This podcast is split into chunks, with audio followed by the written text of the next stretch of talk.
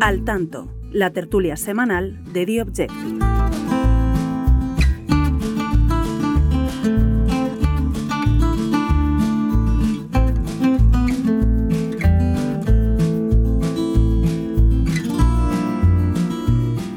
Buenas, ¿qué tal? Aquí seguimos en Al Tanto, en la tertulia semanal de The Objective. Eh, les habla Álvaro Nieto en nombre de todo el equipo de este periódico. Rocío Regidor la tenemos todavía, eh, en fin, recuperando fuerzas. Eh, va a estar una temporadita, en fin, en su casa, pero por un buen motivo, como saben ustedes, porque va a ser mama. Eh, mientras tanto, nos intentaremos ocupar de este programa los demás, eh, haciéndolo un poquito peor que ella, pero supongo que manteniendo el nivel, porque aquí los profesionales de esta casa son eh, muy buenos y, nos van a dar y nos van a seguir dando muy buena información. Hoy no estamos en el bar donde normalmente nos reunimos, hoy nos hemos venido a otro sitio, una de las salas de nuestro periódico, en la calle Villanueva de Madrid. Y bueno, lo que sí se oye son unos pajaritos aquí de fondo que no le dan mal, no le dan mal, mal, toque al, programa. ¿no?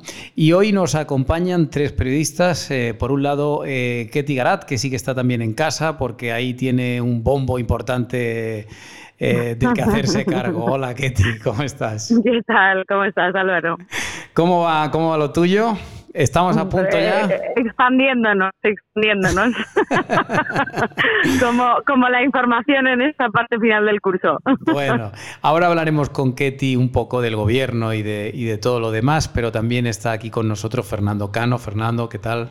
¿Qué tal? ¿Cómo estáis? Y en un ratito vendrá Laura Fábregas, que supongo que, que se sumará a lo largo del programa. Eh, a mí me gustaría que en esta primera parte hablásemos eh, sobre todo de lo que eh, está haciendo el gobierno como consecuencia de la derrota en las urnas, de la derrota en las elecciones andaluzas, de esta enorme actividad que está desatando en todo tipo de ámbitos, pero en particular y en primer lugar me gustaría abordar el tema de la cumbre de la OTAN porque Ketty también ha publicado en The Objective que hay especial satisfacción eh, por cómo ha ido la cumbre, están enormemente contentos y la pregunta, Ketty, que yo te hago directamente es, ¿tú crees de verdad que eh, estas fotos de la cumbre de la OTAN van a conseguir darle la vuelta a esta situación tan mala en la que estaba el PSOE hace solo dos semanas? Uy, yo te respondo muy directamente, Álvaro, y la respuesta es que no o sea, que se han hecho unas ilusiones completamente absurdas y equivocadas, ¿no? Sí, yo creo que, que, lo que hace el gobierno básicamente es agarrarse un clavo ardiendo y, y, creerse ese espejismo básicamente de los datos, o sea, de las imágenes y de las la, el, liderazgo, lo que ellos califican de liderazgo internacional y nacional del presidente del gobierno en el plano eh, de la cumbre de la OTAN y que por lo tanto, pues básicamente eh, se, han, se han creído eh, ese espejismo, pero que esto no se corresponde con, con la realidad. Y por lo tanto la pregunta que se hacen los dirigentes ahora mismo del gobierno y del partido es si esto realmente es un revulsivo electoral, si da votos la cumbre de la OTAN y yo creo que no y creo que no los da. Y creo que hay muchos dirigentes del Partido Socialista y del Gobierno que responden también de manera eh, negativa, diciendo que efectivamente esto no dará votos, pero que por lo menos les permite un balón de oxígeno, ¿no? Un, una, no sé, una manera de sobrellevar los diferentes escándalos, diferentes aspectos de la actualidad que le están eh, asediando al gobierno, desde las destituciones y dimisiones en el INE, el asalto a Indra, la resaca de las elecciones eh, andaluzas o eh, las mm, complicaciones para sobrellevar la legislatura en el plano parlamentario en el que siguen sin contar con la Esquerra Republicana de Cataluña y por lo tanto ven mermada esa alianza Frankenstein. Un espejismo, al fin y al cabo, eh, Álvaro, eh, que veremos a ver cuánto dura, pero del que pretenden vivir una semana más, porque esto lo hemos ido contando eh, desde la semana pasada. Pero hombre, una semana es muy poco. habrá que vivir de esto un año, ¿no? ¿Qué tío? O con una semana ya. Yo creo que un año para tanto, para tanto no da, para tanto no da. Yo creo que con que vivan de ello hasta que hasta que cierren el, el broche del curso político ya es bastante, ya bueno, es suficiente. Pero sí que tenemos que reconocer algo y es que todo ha salido bastante bien. Es decir, Eh, la cumbre ha ido muy bien, las imágenes eh, son espectaculares. Yo creo que España ha aprovechado muy bien la ocasión para enseñar el patrimonio, el Palacio Real, el Museo del Prado. España ha estado en todos los informativos de medio mundo porque aquí han salido decisiones muy importantes de la OTAN, no solo respecto a, la incorporación de Suecia y Finlandia, sino también a, bueno, a ese cambio en la estrategia para enfrentarse a nuevas amenazas, a Rusia, a China, esa involucración, por ejemplo, a todos los países que no son europeos, como puede ser Nueva Zelanda, Australia o Japón, en fin. Yo creo que aquí se han mm, puesto eh, unas bases muy importantes y que esta cumbre va a ser recordada durante mucho tiempo. O sea que eh, hablaremos mucho de la cumbre de Madrid. Eh, y eso no deja de mm. ser un éxito de España en primer lugar y de Sánchez y de su gobierno en segundo, porque realmente la organización no ha ido mal, al menos que sepamos. ¿O a ti te consta algo que haya salido mal? Bueno, la, bandera del revés, que puede ah, bueno, al menos efectivamente, eso, eso hay que decirlo. no, no, no, eso, eso es gordo, eso es gordo. Pero es algo exacto. Y ahí, y ahí que ha fallado, Ketty, y ahí que ha fallado. Ahí claramente eh, el, el responsable de protocolo no hizo su trabajo, ¿no? Bueno, es que es verdad que a diferencia, por ejemplo, de esa bandera del revés que vimos en el viaje a Marruecos, eh, aquí los responsables de protocolo son a tres y cuatro bandas, porque por una parte están los responsables de España, que es el país anfitrión, que se coordinan con los responsables de protocolo de la propia OTAN, de la Organización eh, del Atlántico Norte, y también responsables de la Unión Europea y en ocasiones también ayudados por la Casa Real. Yo creo que la organización ha sido, como tú decías Álvaro, y creo que es eh, ridículo negar la evidencia, ha sido un éxito en todos los planos. Creo que ha habido un error de protocolo, en este caso concreto, en el que efectivamente, si nos fijamos esas banderolas pequeñitas que se colocan encima de la mesa, bueno, pues alguien eh, la colocó mal y no se supervisó pues con la premura con la que se tenía que haber eh, hecho. Yo sí que creo que, mm, sinceramente, es una cuestión, eh, es un fallo protocolario sin duda, eh, por el que ha tenido que pedir perdón la propia OTAN, por eso pide perdón la propia OTAN a España, porque hay una parte de organización que hace la Organización del Atlántico Norte, bueno, pues le pide perdón al país anfitrión, pero creo que sí que en términos globales es una anécdota con el éxito de imagen de nuestro país y creo que ahí el gobierno de España intenta capitalizar una imagen o un mérito que no es solo suyo. Hay un mérito que es del servicio diplomático, de los funcionarios, eh, de diferentes departamentos, de técnicos, de hay equipos de, los gobiernos, de los ministerios y, de otras, eh, de la propia Casa Real. La imagen que ha transmitido eh, el propio rey Felipe VI, su mujer, la reina Leticia y toda la Casa Real en la organización de diferentes eventos ha sido espectacular, ¿no? Para, para lo que es la, la imagen de España de puertas para afuera. Y eso, desde luego, es un éxito que intenta patrimonializar en solitario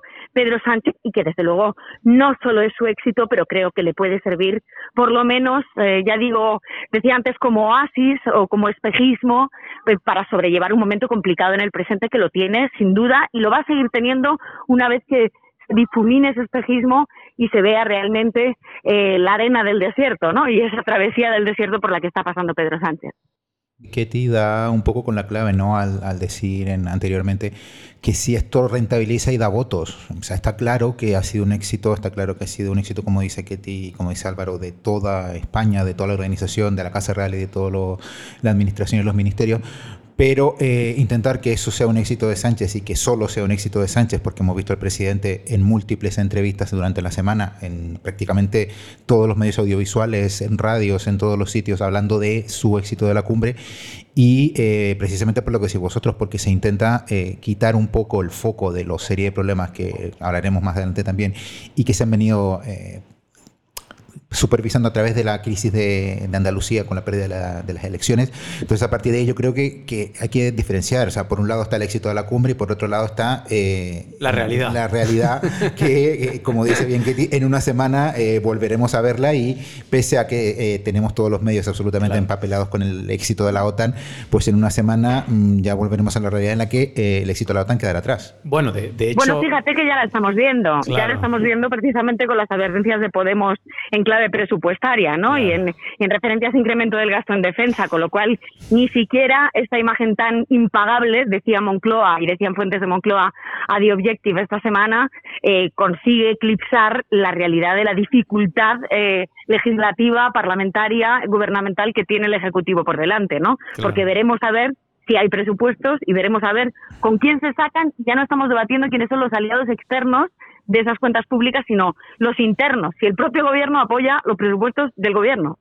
Oye, es que además no hay que olvidar que justo el día más importante de la, de la cumbre eh, nos desayunamos con un incremento de precios del, del 10,2%, es decir, la cifra más alta nunca vista desde hace muchísimo tiempo, ¿no? Es decir, que ni durante la cumbre eh, la realidad ha dado tregua. Es decir, que efectivamente al final el día a día y las cifras son tozudas. Pero sin embargo, Ketty, eh, esto que hemos visto ahora, en el fondo, es a pequeña escala. Eh, en lo que confía Sánchez para el año que viene, durante seis meses, en la segunda parte del año, en los que España será presidencia de turno de la Unión Europea y siempre hemos dicho, ¿verdad?, que confía mucho eh, Sánchez en que esos seis meses le ayuden a relanzar eh, sus opciones de cara a unas elecciones generales que serían en enero o en febrero del 24, ¿verdad? Sí, exacto. Y de hecho hay una cuestión muy interesante. Eh, hay, hay dos vertientes, ¿no, Álvaro? Yo diría, por una parte, efectivamente, la campaña europea de Sánchez ha comenzado y ha comenzado con la cumbre de la OTAN. Sánchez se ha dado un vaso de un baño de masas eh, a nivel en el plano internacional eh, indudable que constituye el primer paso para esa eh, campaña europea cuyo segundo em, asalto no será precisamente la presidencia del semestre europeo en el segundo semestre de 2023 y cuyo tercer paso será ver si él concurre o no una vez sea o no candidato, porque eso también lo tenemos que poner en cuarentena, lo que nos cuentan fuentes de Moncloa, veremos a ver si se cumple o no, básicamente para, si opta algún puesto mm, de, eh, de representación europea en, mayo de 2024, ¿no?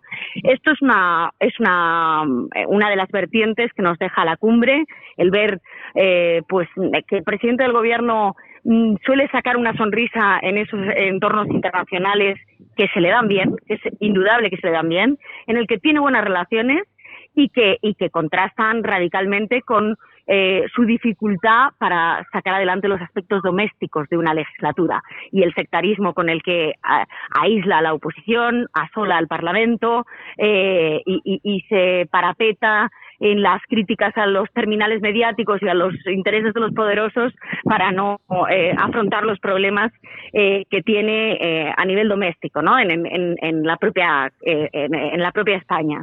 Y luego, por otra parte, está el tema de las cuentas de la presidencia europea. Fíjate, aquí me contaban esta semana precisamente una cosa muy interesante. El presidente del gobierno necesita, no solo para terminar la legislatura, sino precisamente para lograr eh, ese segundo estadio de, de, su carrera europea, aprobar los presupuestos. ¿Por qué? Porque hay una partida muy relevante en los presupuestos últimos de la legislatura que se destina precisamente a la organización y preparación de la presidencia europea, de ese semestre europeo. Y por lo tanto, de hecho hay una oficina en Moncloa que se creó en diciembre del año pasado destinada a tal efecto, con un presupuesto, una partida concreta de los presupuestos del año pasado, de 2021. Es verdad que en ese caso eran muy menores porque eh, eran incipientes eh, la organización de, de, de, esa cita, de, esa, de ese semestre europeo, pero que la partida más importante, más numerosa, llegaría en los últimos presupuestos del año, que serán estos que se van a empezar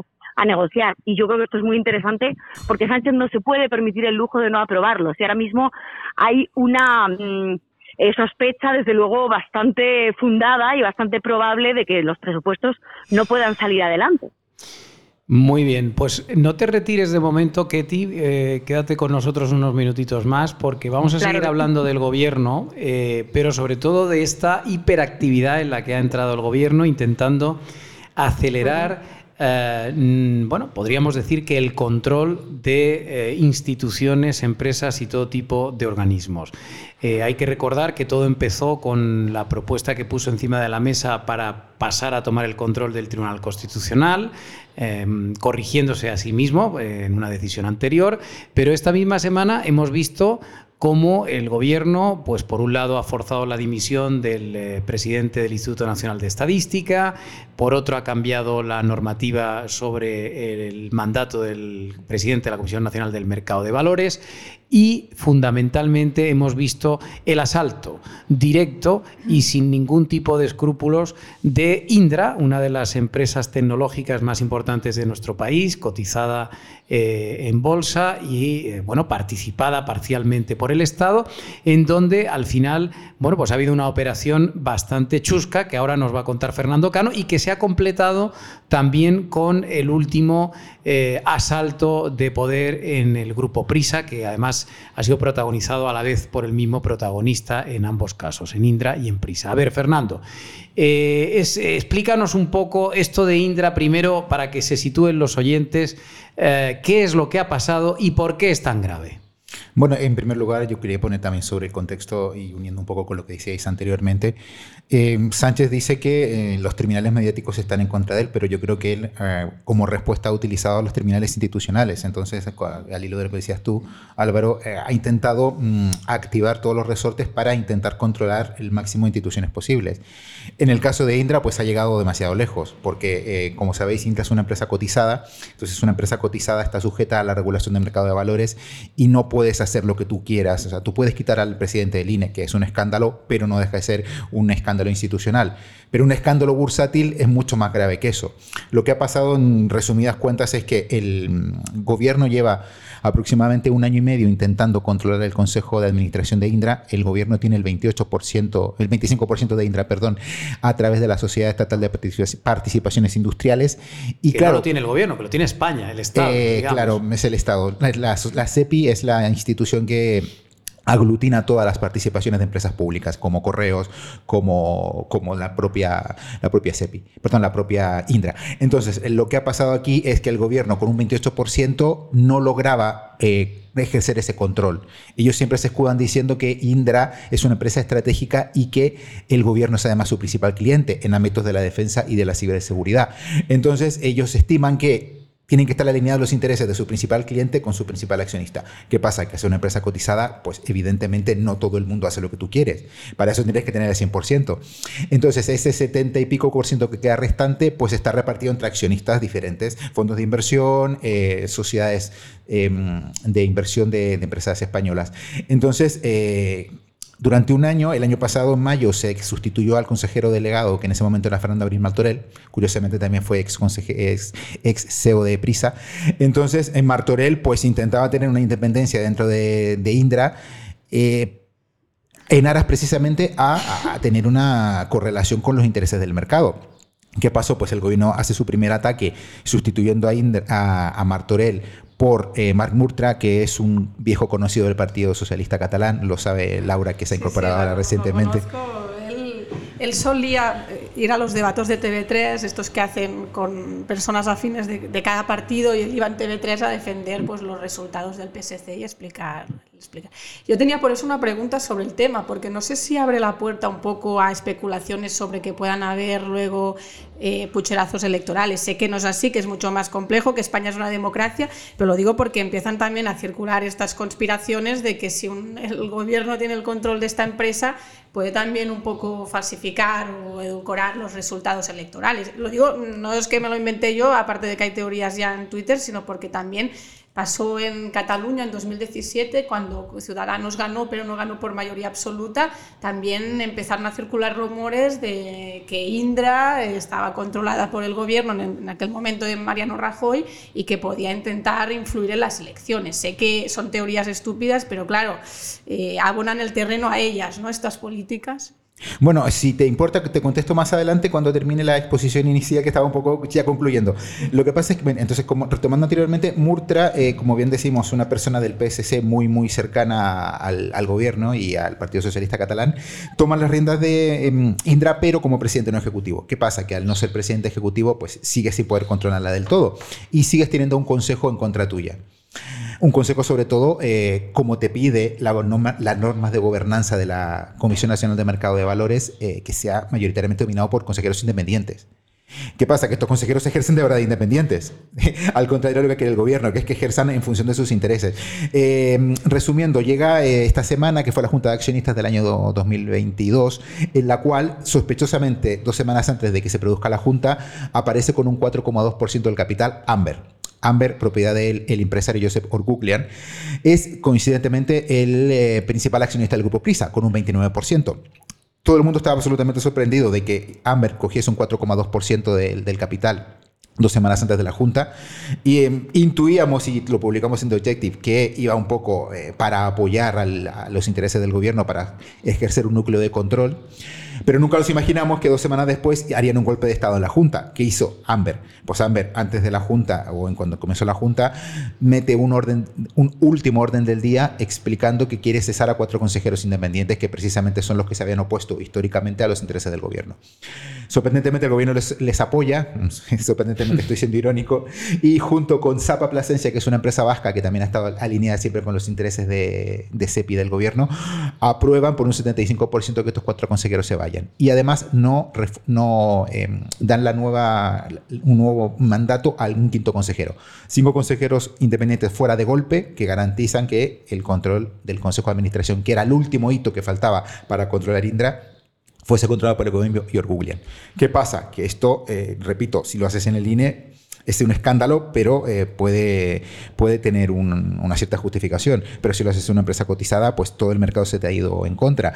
Inmediatamente la Comisión Nacional del Mercado de Valores activa una investigación por acción concertada. ¿Qué significa una acción concertada? Que si se descubre que estos tres accionistas estaban de acuerdo de manera eh, real, se les puede forzar a que ellos, el accionista mayoritario o los tres, hagan una OPA por el 100% de, de, Indra para que este control del Consejo se refleje en el porcentaje de acciones que tienes. Esto le saldría en resumidas cuentas al Estado unos 1.200 millones de euros porque implicaría comprar Indra que aproximadamente actualmente está en 1.500 millones de valoración. Eh, la, investigación está en marcha, todos los analistas y todos los eh, actores del mercado coinciden en señalar que esto se tiene que hacer sí o sí, porque además está en juego la independencia de la CNMV, que además, como tú bien decías, este, esta semana se le ha recortado el mandato de 8 a 6 años a su presidente.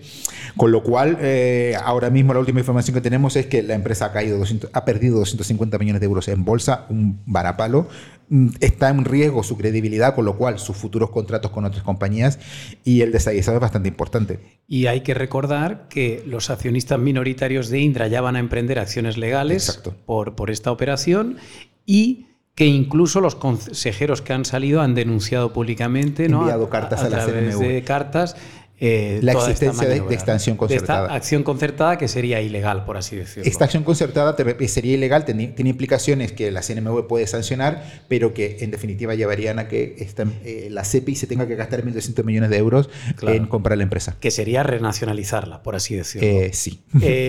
vamos a ver, pero ahora vamos a lo que preguntaba Laura. ¿Por qué tanto interés del gobierno en controlar esta empresa? Vale, como comentaba Laura, efectivamente Indra es la empresa que controla y se adjudica todos los procesos electorales en España.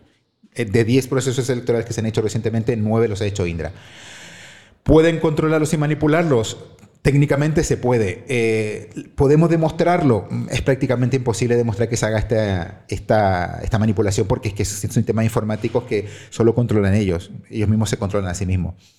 Si pasase, pues es un escándalo y desde luego toda la serie de acontecimientos que se han producido en, los últimos, en el último año pues mm, apuntan a que... Eh, es bastante plausible que eso se produzca.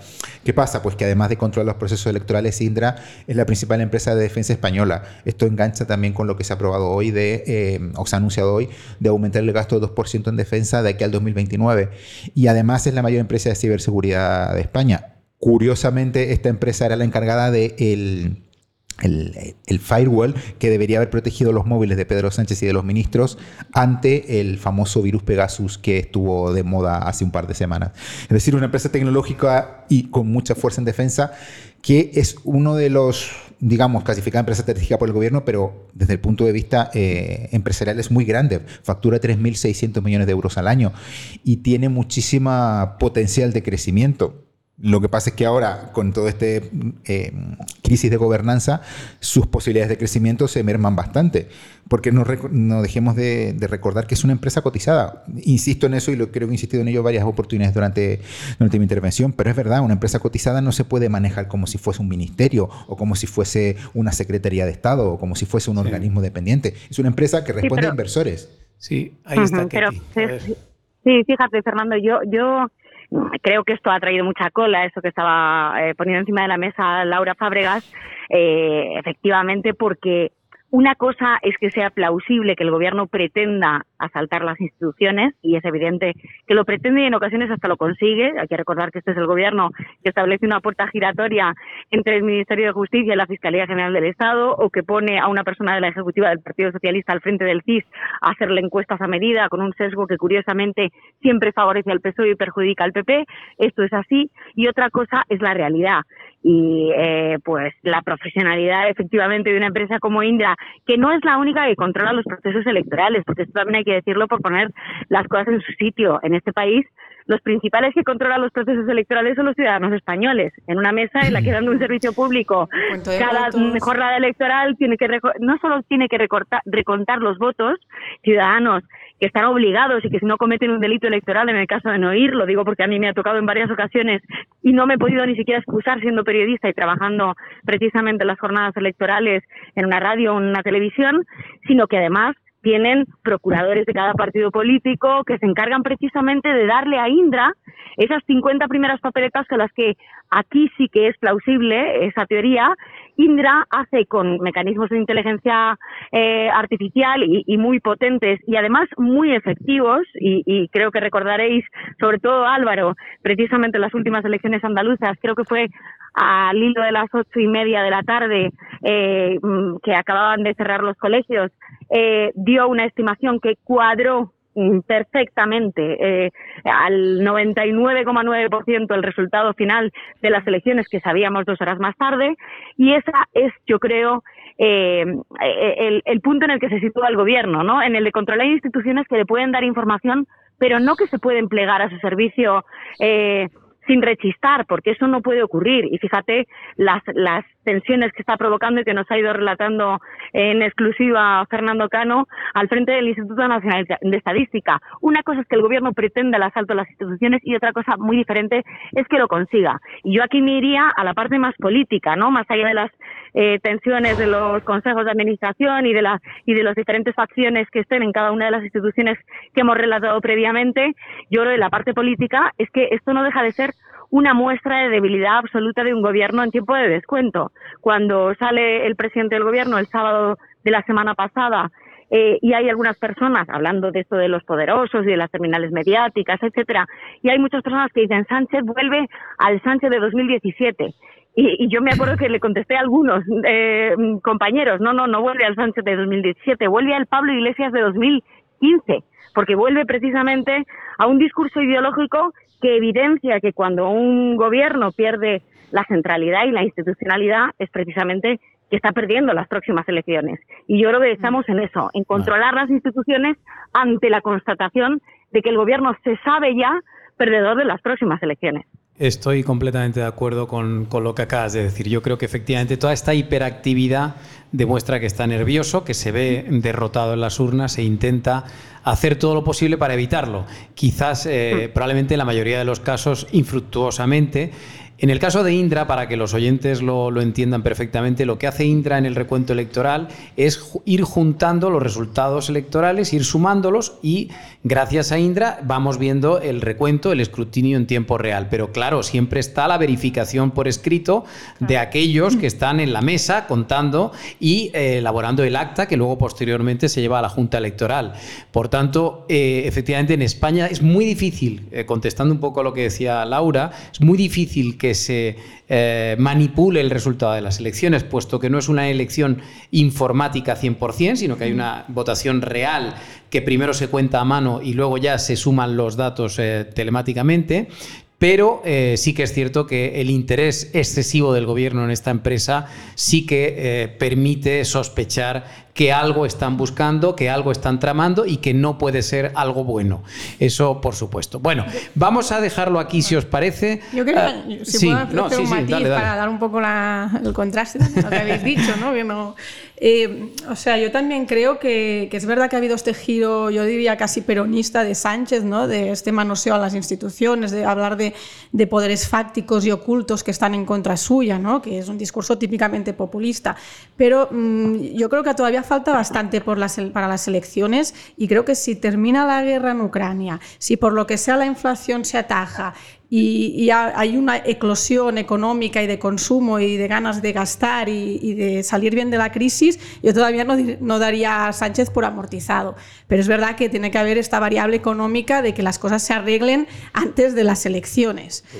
Y no parece, Laura, porque fíjate, nosotros hemos publicado esta semana, precisamente Antonio Martos publicaba que según ya el mercado de futuros está garantizado que durante al menos 12 meses más vamos a tener precios de la luz por encima de los que estamos padeciendo ahora. O sea, imagínate el escenario en el que nos adentramos en el próximo año, ¿no? O sea, con precios todavía mayores que los de ahora. Bueno, vamos a dejarlo aquí, Ketty. Eh, te dejamos ya libre. Mm, gracias por, estar con nosotros una vez más.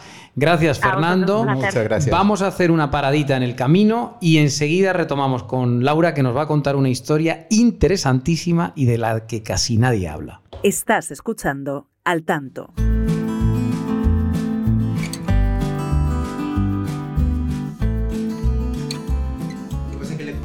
Bueno, a ver, Laura, esto, em, eh, cuéntanos, porque aquí em, es tremendo lo que pasa a veces en España, ¿no? Resulta em, que cuando en plena Semana Santa mm. estalló el escándalo del famoso Luis Medina, ¿no? Mm. Este hijo de, en fin, de famosa y tal, que había hecho negocios trayendo material sanitario durante la pandemia con la Comunidad de Madrid, bueno, con el ayuntamiento en ese caso, eh, y se armó un escándalo monumental porque efectivamente había cobrado unas comisiones, eh, bueno, que a, todas luces parecían excesivas por la cantidad y por el montante de los contratos. ¿no? Durante días y días estuvimos escuchando todo tipo de informaciones sobre estos señores que habían eh, cobrado estas comisiones. Tuvimos incluso conocimiento, gracias a esa Fiscalía Anticorrupción tan eficaz, que se encargó de ir dosificando convenientemente los capítulos que iban apareciendo en los medios. Supimos de los coches que se habían comprado estos dos con el dinero que habían sacado del ayuntamiento, eh, las noches de hotel en Marbella. Eh, bueno, conocimos incluso que tenían un yate. En fin, estuvimos recreándonos, yo diría que casi durante dos o tres semanas eh, sobre la vida y milagros de Luis Medina y del otro señor que lamentablemente ahora mismo no recuerdo ni cómo se llama, pero en cualquier caso fue el gran acontecimiento de, aquellos días y todos los medios, eh, bueno, pues estuvieron eh, con este asunto. Yo mantengo que por dos motivos. Uno, por la escasez informativa propia de la Semana Santa, que mm, se hace muy dura eh, para los medios. Y dos, por que efectivamente aquí había una dosificación Em, entregando convenientemente por capítulos a los periodistas eh, informaciones muy jugosas y con las que se podía armar historias bastante eh, curiosas y llamativas. Pero claro, ¿qué ocurre? Que han pasado las semanas y de repente, gracias en parte al confidencial, que ha sido el primero en desvelar la noticia, nos hemos encontrado un escándalo parecido pero mucho, más cuantioso, mucho más cuantioso, y sin embargo, casi nadie habla de ello excepto tú. Entonces, quiero primero, Laura, más que valorar, primero que nos cuentes de la manera más sencilla posible para que los lectores y los oyentes se puedan hacer una idea exactamente de qué se trata este escándalo. Sí, como bien dices Álvaro, eh, los oyentes del podcast de The Objective pues serán de los primeros en saberlo porque realmente los únicos que hemos publicado información sobre esto es el Confidencial y The Objective. Ningún otro medio de, escala nacional ha publicado nada y es un tema escandaloso. La cuestión es un hombre eh, que al revés de Luis Medina intenta que no haya rastro suyo en Internet, es muy difícil encontrar fotos, no se deja ver, tiene su residencia fiscal en Singapur, un paraíso ¿Y cómo se fiscal, llama? que se llama Roger Parallada. Este es un empresario que en, los momentos más terribles de la crisis eh, sanitaria hizo un contrato con el gobierno de 35 millones eh, por mascarillas y batas sanitarias. ¿Qué hizo? De estos 35 millones, eh, como mínimo se ha quedado 24 para él. O sea, aquí la comisión sería de 24 millones de euros. Sí, como mínimo, si no hay más. Luego está por ver también, que esto lo iremos desvelando en The Objective, eh, se ha pagado otras cosas que debería haber pagado, ¿no? porque la investigación sigue en marcha. Eh, la cuestión es que este hombre, eh, esta empresa que contrató el gobierno, eh, tenía un único administrador, no tenía trabajadores, era una empresa fantasma y que todos los empresarios del sector sanitario me dicen que no conocían, que desconocen. Y entonces también esto ha generado mucho malestar porque había muchos empresarios que ya habían acordado y negociado con empresas en China la, la importación de material sanitario y a estas empresas las frenaron. Y las frenaron porque la Generalitat quiso hacer este negocio con un amigo suyo. ¿Y qué, vínculo, y qué vínculos tiene exactamente este señor con, con, los independentistas? Bueno, él es, bueno, se tiene todavía que ver, pero él está bastante bien conectado con la mujer de Kim Torra, que era entonces la, la primera dama, digamos. La, o sea, Kim Torra era el que le adjudicó el contrato, o sea, era, él era presidente cuando le adjudicaron el contrato. Lo que pasa es que no se deja ver mucho en público, eh, tiene un perfil muy bajo precisamente porque mm, toda su actividad económica y empresarial está mm, bajo la lupa y es muy discutible. ¿Y este tema está judicializado? Es decir, ¿está en los tribunales? Es, es no, porque está por ver el aspecto delictivo. Todo esto tenemos que recordar que hubo la Oficina Antifraude de Cataluña empezó la investigación por moto propio, o sea, no por ninguna denuncia, sino por iniciativa propia, pero entonces muchas cuestiones como que estaba en Singapur todavía no se sabían y que pueden ser susceptibles de delitos. Pero sí que dijo que había muchas irregularidades. Otra cosa es que haya aspectos delictivos, pero sí que éticamente, o sea, quedarte con tanto dinero en un momento que escasea, eh, se entiende que más allá de la cuestión legal, que esto se tendrá que ver, sí que hay irregularidades administrativas. También lo está estudiando Hacienda. Hacienda está mirando también si este señor ha pagado el IVA correspondiente y estas si lo ha, lo ha, devuelto, porque todos estos materiales van, iban sin IVA a partir de una directiva de la Unión Europea de este marzo de 2020.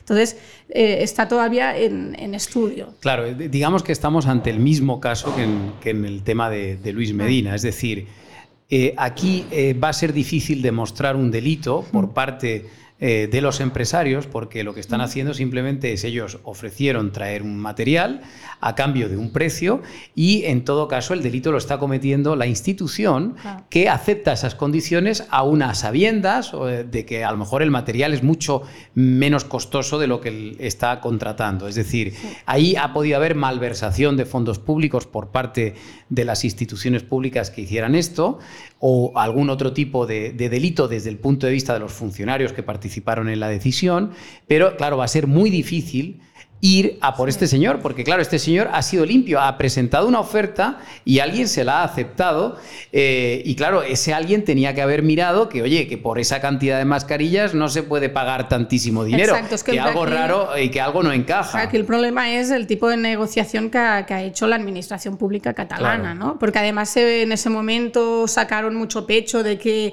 era la diplomacia sanitaria catalana, que ellos lo hacían mejor que Madrid, que lo hacían por sus canales propios y ha resultado que han pagado como 10 veces más que lo que paga es, los empresarios del sector por los mismos pedidos y que encima eh, si Luis Medina y su amigo se quedaron una comisión o unas ganancias de 5 millones, las de este señor les que las triplican, son de 24 millones. Es que es mucho más escandaloso, pero no ha tenido el eco mediático que ha tenido el caso de, de Medina. ¿Y por qué crees que no ha tenido ese eco?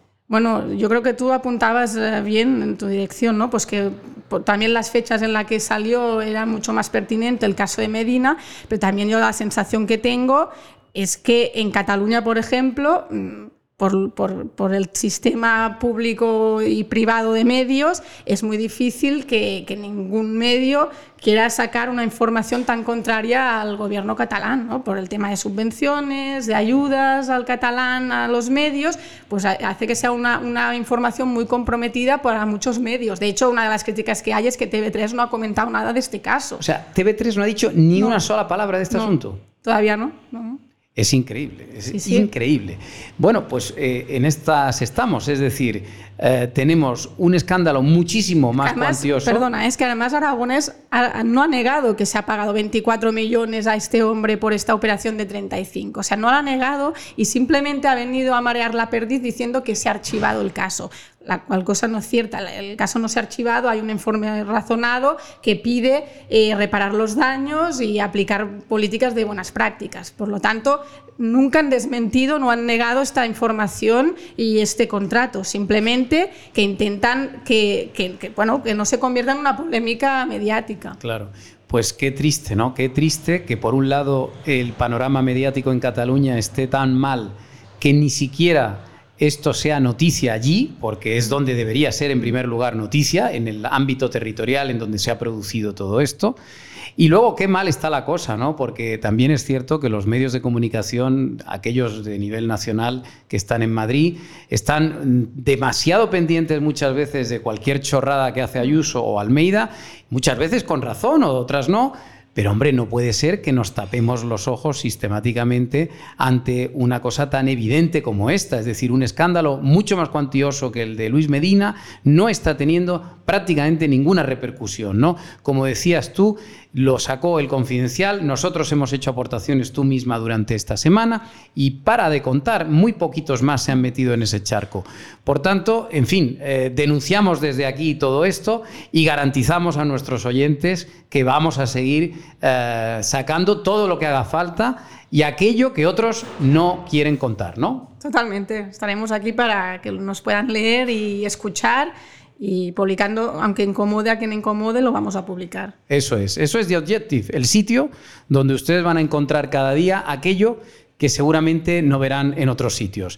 Eh, aquí lo vamos a dejar. Les agradezco muchísimo eh, su atención. Les saludo en nombre de todo el equipo de nuestro periódico y les emplazo a seguir informados eh, no solo a través de este podcast, sino de nuestra página web de objective.com, de nuestros perfiles en redes sociales y, por supuesto, apúntense este podcast al tanto en cualquiera de las plataformas de podcast que tienen ustedes a su disposición, desde Spotify a Apple Podcast, pasando por Google eh, podcast y eh, no nos vendrá mal si ustedes le dan a like, eh, hacen un comentario, nos puntúan, en fin, ya saben ustedes, interactúan un poco con nosotros. Así que nada más, les esperamos la próxima semana y les saluda en nombre de todos Álvaro Nieto. Al tanto, la tertulia semanal de The Objective.